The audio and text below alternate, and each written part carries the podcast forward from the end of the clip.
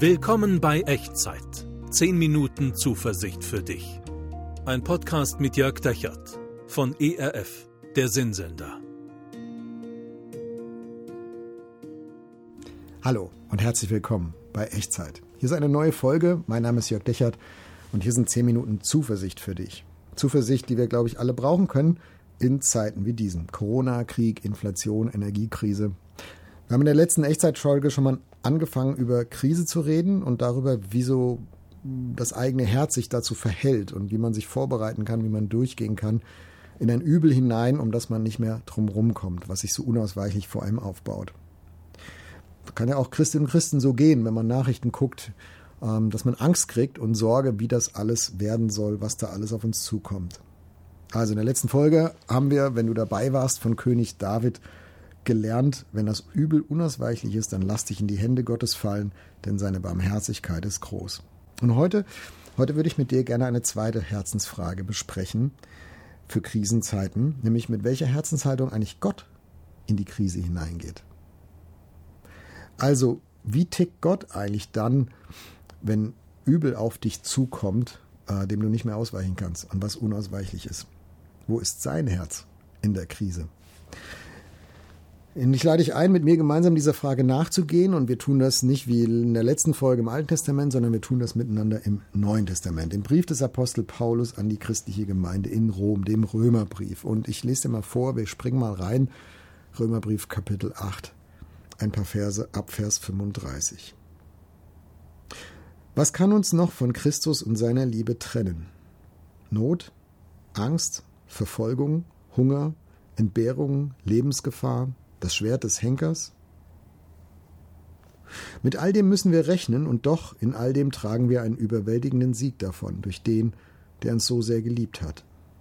Ja, ich bin überzeugt, dass weder Tod noch Leben, weder Engel noch unsichtbare Mächte, weder Gegenwärtiges noch Zukünftiges, noch gottfeindliche Kräfte, weder Hohes noch Tiefes, noch sonst irgendetwas in der ganzen Schöpfung uns je von der Liebe Gottes trennen kann.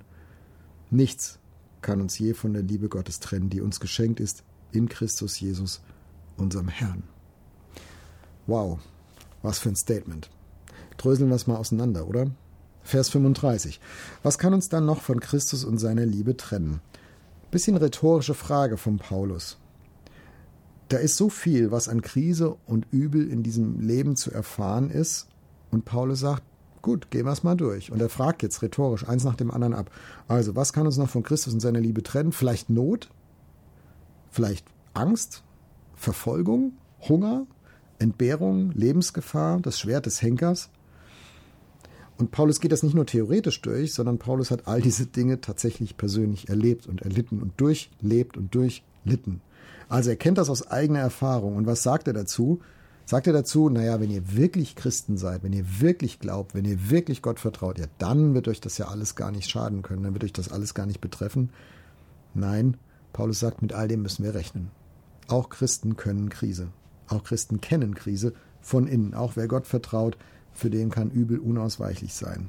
Und doch, und was jetzt kommt nach diesem und doch, das macht den ganzen Unterschied. Und doch sagt Paulus, in all dem, also Not, Angst, Verfolgung, Hunger, Entbehrung, Schwert des Henkers und so weiter, in all dem tragen wir einen überwältigenden Sieg davon durch den, der uns so sehr geliebt hat. Also wenn du Jesus folgst, bist du genauso von Übel betroffen wie alle anderen Menschen auch. Und doch liegt an, dann in deiner Krise auch ein Sieg. Paulus sagt sogar ein überwältigender Sieg. Und zwar nicht wegen deines Glaubens, sondern wegen Gottes Herz, wegen seiner Liebe. Ein überwältigender Sieg durch den, der uns so sehr geliebt hat. Diese Liebe ist stärker als jede Krise. Davon ist Paulus überzeugt. Ja, ich bin überzeugt, sagt er das. Weder Tod noch Leben. Und jetzt zählt er nochmal auf. Alle, alle mächtigsten Dinge, die er so im Universum sich vorstellen kann. Weder Tod noch Leben, weder Engel noch unsichtbare Mächte, weder Gegenwärtiges noch Zukünftiges, noch gottfeindliche Kräfte, weder Hohes noch Tiefes, noch sonst irgendetwas in der ganzen Schöpfung uns je von der Liebe Gottes trennen kann. Wow. Gut zu hören, finde ich, oder? Gut zu hören. Gut, wenn das wahr ist. Vielleicht sagst du, bisschen zu schön, um wahr zu sein. Das glaube ich nicht. Weißt du, du kannst das Herz Gottes für dich in der Krise sogar sehen.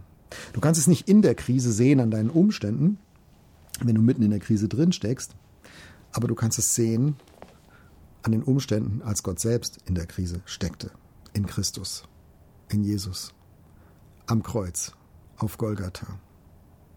Diese Krise hat Gott auf sich genommen, um deinetwillen und auf meinetwillen, um meinetwillen, weil er dich liebt, weil er mich liebt und weil er dich ganz nah bei sich haben möchte. Und deswegen sagt Paulus, nichts kann uns je von der Liebe Gottes trennen, die uns geschenkt ist in Jesus Christus, unserem Herrn, die sichtbar wird an diesem Kreuz auf Golgatha, wo Jesus alles auf sich genommen hat, die ganze Verzweiflung dieser Welt, das ganze Unbill, die ganze, das ganze Unglück dieser Welt, das ganze Übel dieser Welt, damit du und ich, damit wir zu ihm gehören können und bei ihm sein können. Und wenn Jesus das für uns macht, wie könnte uns dann irgendetwas anderes von Gott trennen, von seiner Liebe? Also das ist das, was Paulus hier sagt. Und man könnte sagen, Gottes Liebe für dich hat die Form eines Kreuzes. Des Kreuzes von Jesus an Golgatha. Und ich wünsche dir, möchte das einfach zusprechen, wenn, wenn dich das Leben so richtig durchschüttelt, dann halte dich daran fest. Gottes Herz schlägt für dich.